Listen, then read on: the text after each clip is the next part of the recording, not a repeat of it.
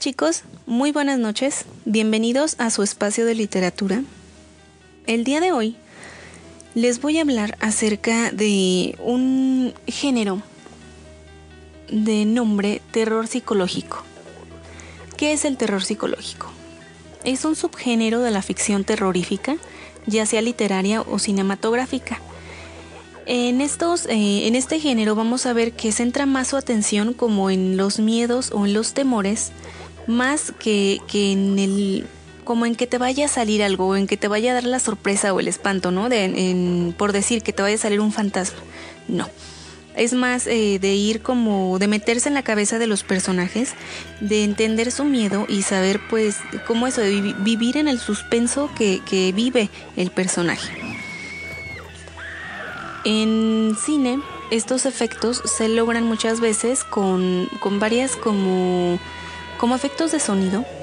No sé si recuerdan la película de Psicosis de Alfred Hitchcock. Así es como lo hizo. Si ustedes quitan eh, a esa escena tan memorable donde la, mujercita se está bañando, si ustedes quitan el audio, no les va a sorprender tanto. No, no, les va a causar como ese, esa desesperación o esa, ese suspenso que sintieron en un principio.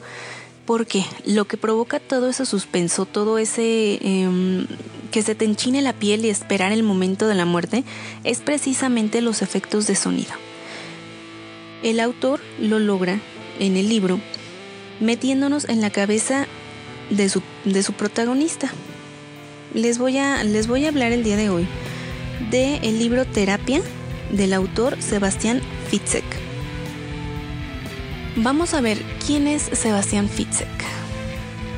Él es un escritor, nace en Alemania, en Berlín, el 13 de octubre de 1971 y además de ser escritor, eh, estudia derecho, se especializa en varios campos, trabaja como periodista, trabaja en diferentes ramas, finalmente decide incursionar en la literatura, escribe y fue un éxito total.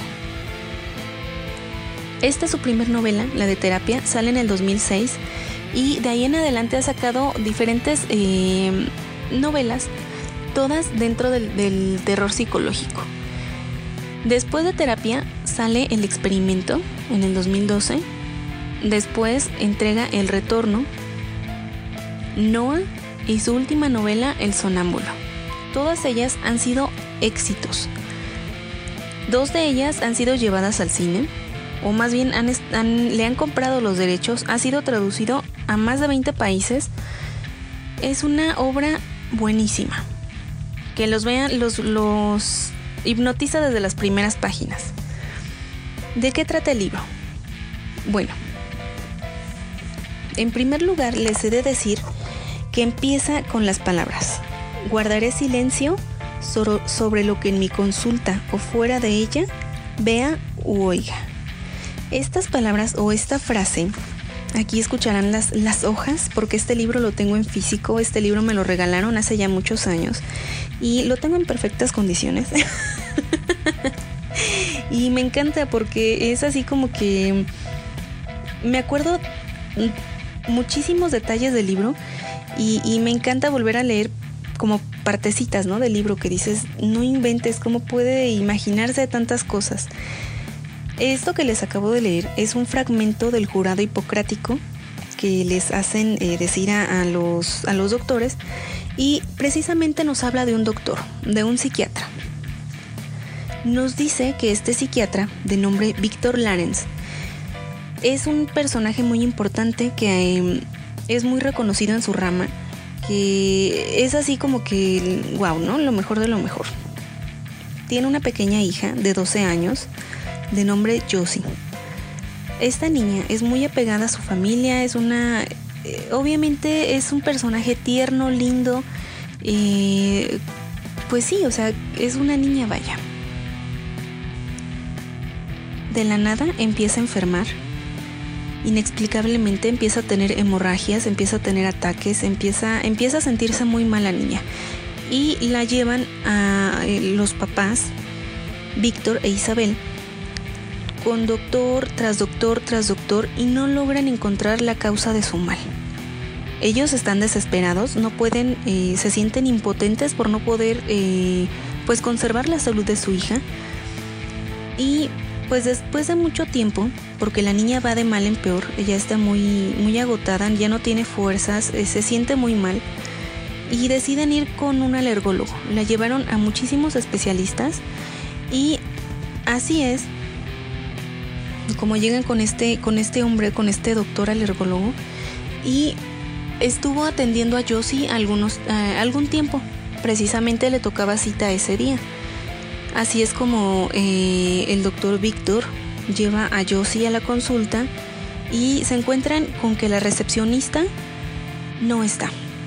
La está supliendo un hombre eh, que no, no habían conocido antes, no habían visto, pero que es muy amable y pues que les dice que el doctor los va a atender en un momento. Mientras tanto, Josie está en la sala de espera con su papá, pero de repente tiene sed. Le dice a su papá que si le puede traer un poco de agua. El doctor Víctor se levanta, eh, pasa a otra sala mientras va por agua y cuando regresa pues descubre que Josie ya no está. Ya, ya eh, pues entró a su consulta y decide salir un rato mientras Josie sale. Pasa media hora, regresa y se da cuenta que Josie no está. Se pone histérico, empieza a preguntar. Ya en ese entonces eh, está la, recepcionista que los atiende y le pregunta desesperado que dónde está su hija, que ya debería de estar afuera, que él la dejó a, horas antes de la mañana, tiempo antes, y que ahora no la puede encontrar, no la puede localizar. Que le diga al doctor que abra la puerta y salga. Hace un escándalo, se pone todo histérico, va abriendo puerta tras puerta. El alergólogo sale, es un amigo de muchos años de la familia de Víctor. Y cuando por fin logran tranquilizarlo, les explica que Josie tuvo cita ese día, que él la dejó, que fue por agua y cuando regresó ya no estaba. Que había desaparecido, pero él pensó que estaba dentro de la consulta con el alergólogo. Entonces, es cuando el alergólogo le explica o le dice que Josie no ha tenido ninguna cita con él desde hace un año atrás. Que ellos no tienen recepcionistas hombres y que él lleva mucho tiempo sin ver a su hija. Ahí es cuando Víctor colapsa. Sencillamente se derrumba, no sabe más de él. ¿Por qué? Porque se da cuenta que ha perdido lo que más ama en su vida, su hija. Así inicia el libro entonces ya desde un principio te quedas como que, entonces, ¿qué le pasó? Si, si desde hace un año no la ve, ¿por qué la llevaron ahí? ¿O qué es lo que en realidad pasó? ¿No? Te empiezas a plantear muchas, muchas preguntas y desde ese momento yo ya no pude dejar de leer el libro. Bueno, después de este inicio así como que tan fuerte, nos habla que Víctor y su esposa Isabel fueron de mal en peor. Trataron como de sobrellevar sus problemas, de, de mm, pues mitigar un poco el dolor de la pérdida de su hija. Y poco a poco van pasando pues los años, ellos siguen juntos y pues como sea van, van como van como pasando toda esta etapa de duelo pero juntos. Pasan cuatro años, nada se sabe de, de Josie no hay testigos porque nadie sabe, nadie la vio ese día. No hay pistas, no hay cadáver, no hay eh, pues algo que les indique que fue secuestrada o que pidieran rescate. No hay nada. Se desaparece de un día, de un momento a otro y nadie sabe el por qué. Pasan estos cuatro años. Víctor deja sus consultas, ya no puede atender a más gente, ya no, no se siente con fuerzas ni con, como con capacidad suficiente para atender a más personas y decide retirarse a una pequeña casa que tienen en una isla, él solo, por un breve tiempo, nada más se va por unos días. Le dice a su esposa que se necesita ese tiempo a solas, que se va a ir para allá y como que todo está bien, ¿no? Llega allá, está tranquilo, está... Eh, imagínense una cabañita con la playa, el mar, tu perro, eh, un libro y leyendo con tranquilidad y, en paz. pero esta paz no dura mucho tiempo. Aparece un personaje de nombre Ana que llega y le pide a Víctor que la trate. Le dice que está, eh, que es una esquizofrénica, que necesita ayuda, que ella escribe cuentos para niños, pero que últimamente esos cuentos se hacen realidad. Que necesita ayuda, ya no puede más, está por derrumbarse, está desesperada y el, único eh, que puede salvarla es Víctor. Él le dice, no gracias, yo no atiendo a nadie, no, no puedo atender a nadie, se retira, pero Ana no deja de insistir. Lo visita, le habla por teléfono, le manda dibujos, hace de todo para llamar la atención de Víctor, hasta que de pronto descubre en una de sus historias, en uno de sus cuentos de Ana que le manda, que uno de sus personajes, una niña, tiene muchas similitudes con la desaparición de su hija Josie como que se prende una alarma en su, en su mente y empieza a revisar un poco más el caso de Ana. Cada vez que Ana habla de este personaje ficticio, es como si hablara de Josie y de qué fue lo que le pasó. Él empieza a interesarse más y a su pesar empieza a tratar a Ana, todo por tratar de conseguir información acerca de la desaparición de su hija pero él piensa, él sabe que lógicamente ella no tiene información alguna porque no se conocían en ese tiempo, porque en sí no se sabe qué fue de su hija. Es así como empieza eh, esta historia.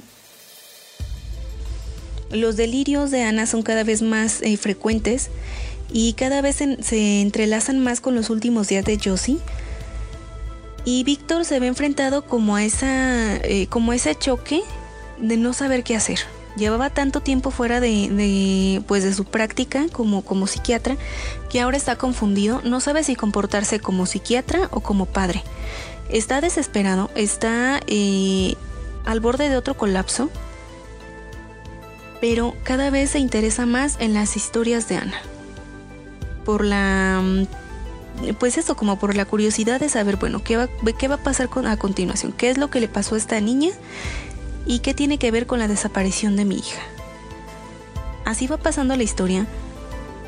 Es muy atractiva. Tiempo después empiezan a pasar cosas extrañas en la cabaña de Víctor. Desde la muerte de su perro, lo asesinan, lo matan.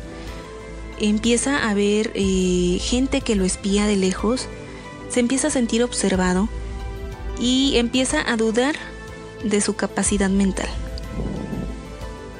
Al final, no les puedo dar más detalles porque sería arruinarles el final, que el, final es, wow, no te esperas ese final. Yo cuando lo leí fue de, no inventes, con razón se fue, se fue al, cielo en cuanto a ventas. Es un librazo.